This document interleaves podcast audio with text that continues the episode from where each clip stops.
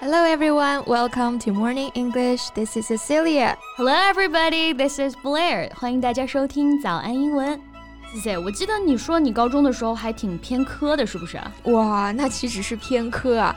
Math was like my nemesis, my misery, my darkest nightmare, and my cruelest curse. 那你高考数学考了多少分啊？这个啊不方便透露啊，反正是毕业了，数学老师还来我家教训我的程度。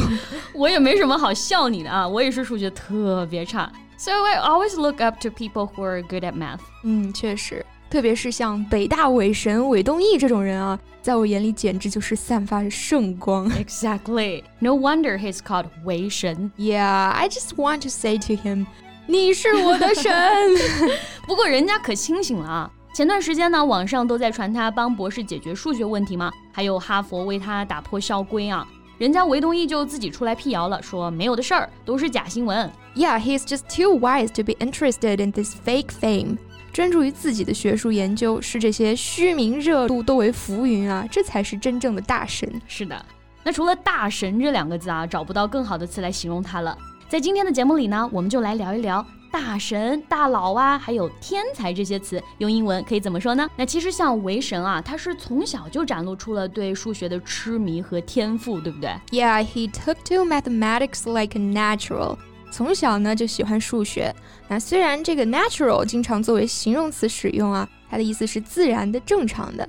但是在这里呢，它是一个名词，指的是天生就具备某种才能的人。嗯，也就是我们说的天才。比方说呢，他是个数学天才，He's a natural for math。他是个电脑天才，He's a natural with any kind of computer。嗯，你看到这里的介词用 for 和 with 都是可以的。嗯。Oh, how I wish I am also a natural at something. Well, aren't you already one with food? 平平无奇的干饭小天才。嗯，永远年轻，永远食欲旺盛啊！我感觉我像是兴致勃勃的野猪。no, seriously. What kind of gift would you like to have the most? Well, I don't know. The gift of an artist?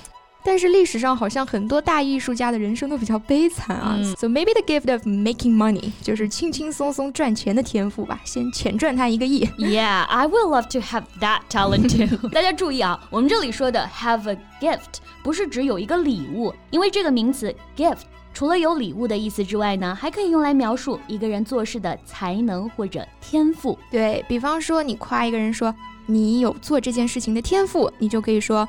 You've got a gift for it, right? 或者我们也可以用它的形容词 gifted。Gifted，它就用来形容呢某人是有天赋的、天资拔萃的。Yeah, like 韦东奕, he's a gifted mathematician. Well, actually, he's not only gifted.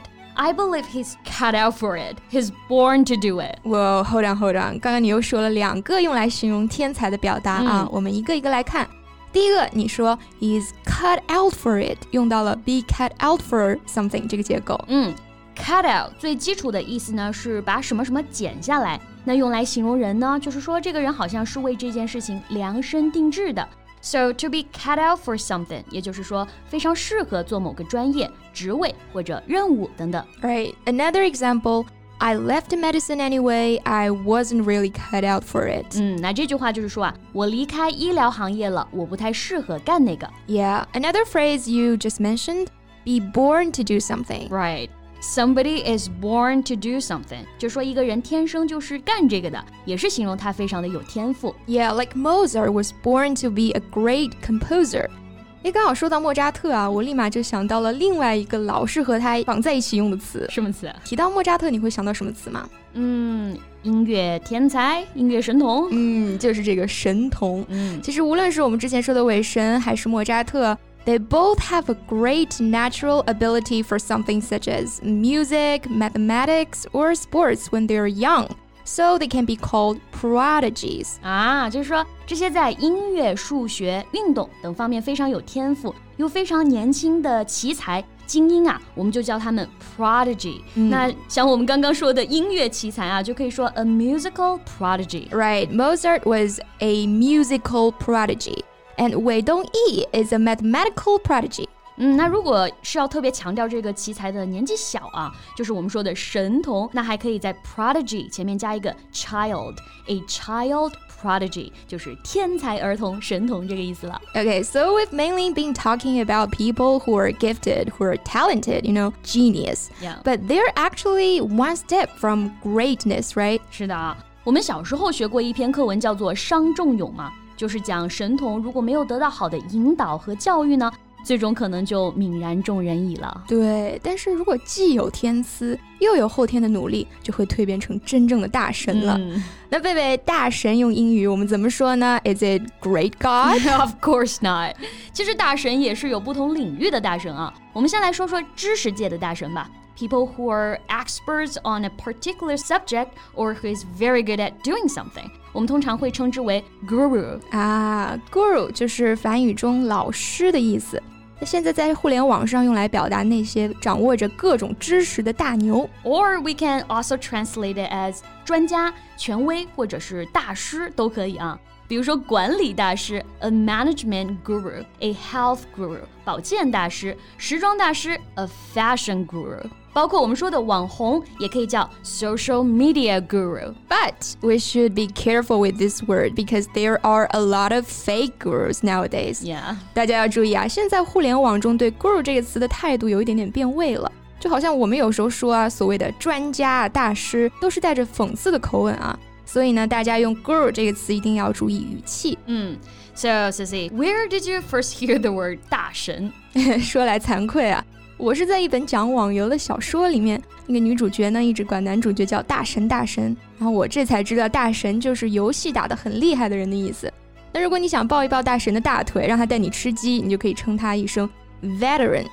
yeah, veteran means a person who has a lot of experience in a particular area or activity. 就是指在某个领域呢经验非常丰富的人，也就是我们说的行家或者老手啊。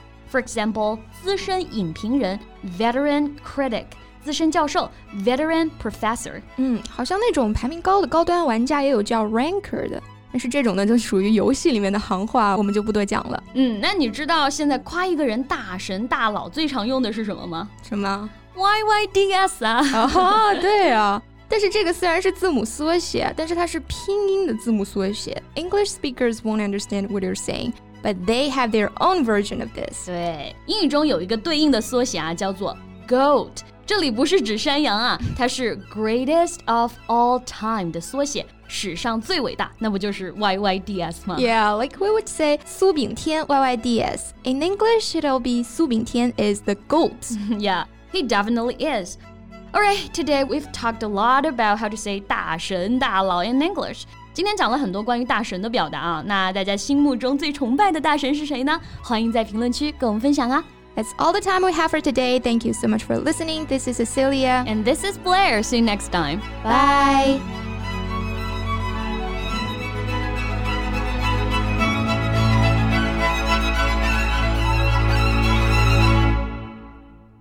This podcast is from Morning English.